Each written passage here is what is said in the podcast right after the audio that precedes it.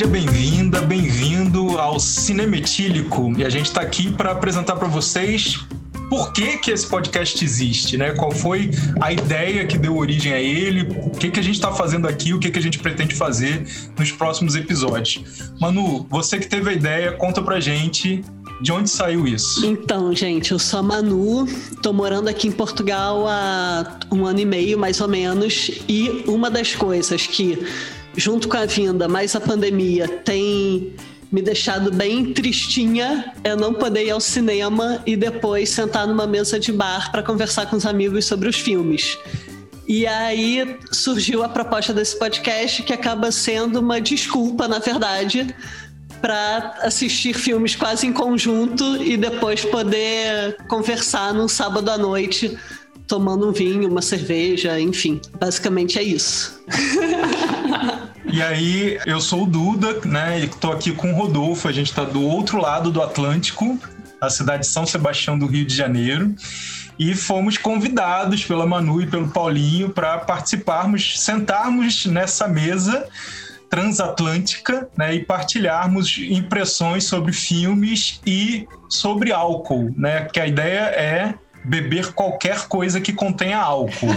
Bom, então a proposta é que em cada episódio a gente vai comentar um filme, é, sempre um filme que esteja disponível e de fácil acesso em alguma plataforma de streaming, sempre né, uma conversa mais informal e que a gente traga um pouco desse clima de conversa entre amigos, numa mesa de bar, depois do cinema. E a gente não quer que seja um papo pesado, duro, de especialista, mas embora a gente queira comentar alguns aspectos mais técnicos da obra, acho que talvez seja legal a gente se apresentar um pouco também, porque acho que o bacana é que cada um aqui tem um olhar diferente, né? E acho que contribui para olhar para o filme de uma forma bem diversa, né? Pois é, eu acho também. Eu acho que a grande riqueza dessa mesa de bar aqui é, é essa.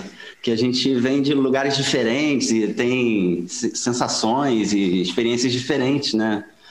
Então, eu acho que isso pode ser muito rico. É sempre muito rico quando a gente está junto, quando a gente conversa sobre os filmes e tal. Então, é bom a gente compartilhar também com as pessoas, né?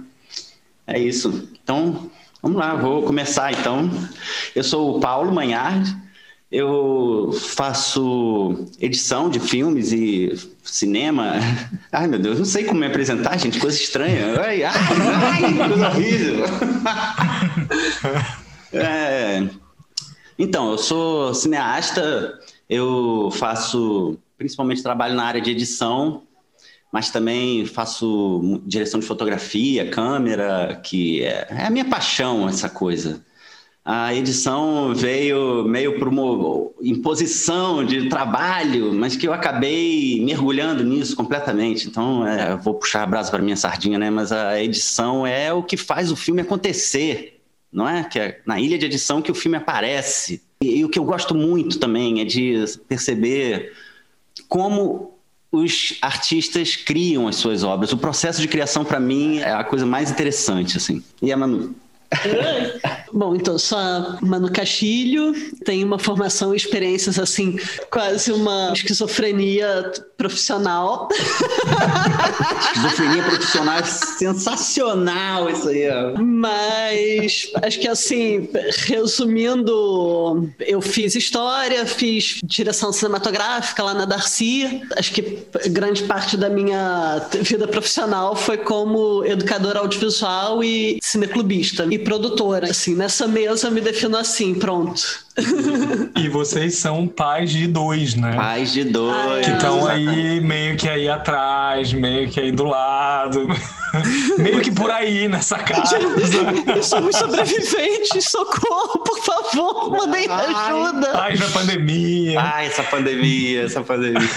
Bom, eu sou Rodolfo Souza, eu sou psicólogo, não tenho nenhuma formação conectada com cinema, mas sempre gostei muito de ver filme e eu gosto muito das narrativas. Assim, assim, das histórias. Sei que narrativa não é a história, né? Mas aprendi isso com o Eduardo, com quem eu sou casado. Mas enfim, gosto muito das histórias, né? Às vezes mais, às vezes menos. Tem época que eu gosto de um tipo de história, tem época que eu gosto de outro tipo de história. Atualmente, eu gosto daquelas em que os personagens agem, fazem as coisas, e não daquelas que o personagem fica lá, tipo, a morte em Veneza. Ai, que menino bonito. Ai, que menino bonito. Vai lá, pega o menino. Me dá uma raiva danada esse tipo de história. Então é isso. Eu acho que o olhar é mais para. O meu olhar vai por aí. Assim. É, só para vocês saberem, Morte em Veneza foi uma alfinetada que eu insisti.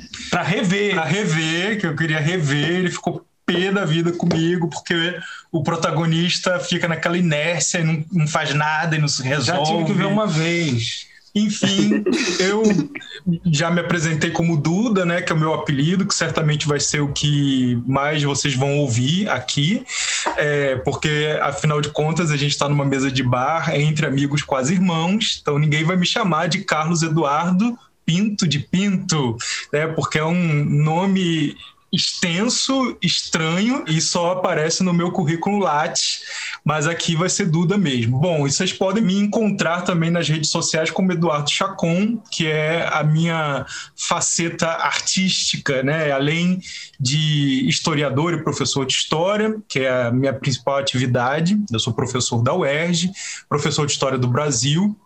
Eu também tenho me aventurado no mundo da literatura. Eu escrevi um romance, que é A Perna de Sarah Bernard, que está disponível na plataforma da Amazon, né, em formato Kindle.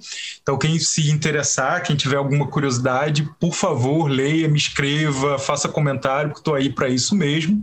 Então é isso, é uma pessoa com dupla personalidade, né? O Carlos Eduardo Pinto de Pinto, professor de história, historiador, e o Eduardo Chacon como escritor. E como historiador, eu tenho uma peculiaridade que é ser especialista nas relações entre história e cinema.